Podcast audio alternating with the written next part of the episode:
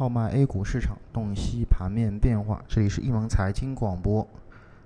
我是主持人易小萌。那么今天是二零一四年的八月，这个九月五日啊。我们先来看一下今天啊，在周五收盘之后的一个沪深两市的一个盘面情况。我们可以看到午后啊，这个沪深两市大盘呢是小幅走高之后呢，在盘中是形成了一个震荡整理的态势。午后在这个接近收盘的时刻啊，应该说在整个银行、券商、包括地产等一些权重类的板块的这个集体带动下，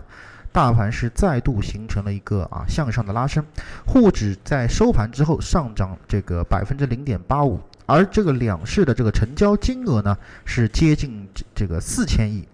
板块方面啊，船舶制造、港口和机场板块在这个今天的涨幅榜呢是排在前三位。其实我们可以非常明显的看到，这个船舶制造和港口啊，在这个板块权重股其板块权重股的一个带动下呢，是大涨啊，这这个超过百分之六。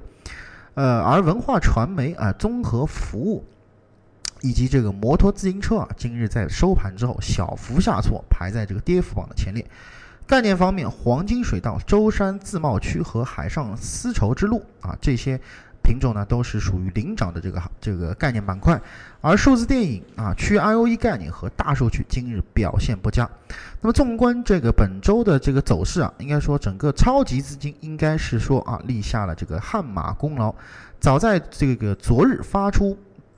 上证指数发出。B 点买入信号之前的本周一啊，就已经开始形成了翻红的这么一个态势，而连续五个交易日的这个持续回流呢，也使得市场做多氛围是相对的积极。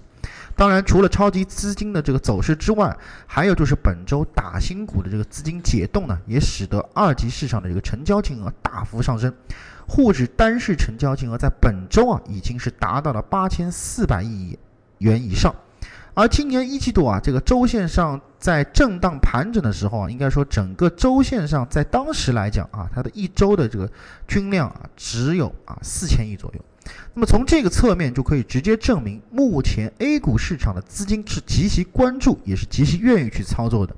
啊，我们就以这个叶金元帅的啊“攻城不怕坚，攻书莫畏难”的这么一句话，就可以给到一个很好的这个解释了。只要主力机构肯去操作，那么市场便大有作为。那么所以说，在未来的这个时间段当中，在操作上建议大家可以逐步增大我们的仓位。如果啊未来超级基金能够上穿零轴的话，那么整个市场将可能会再创新高。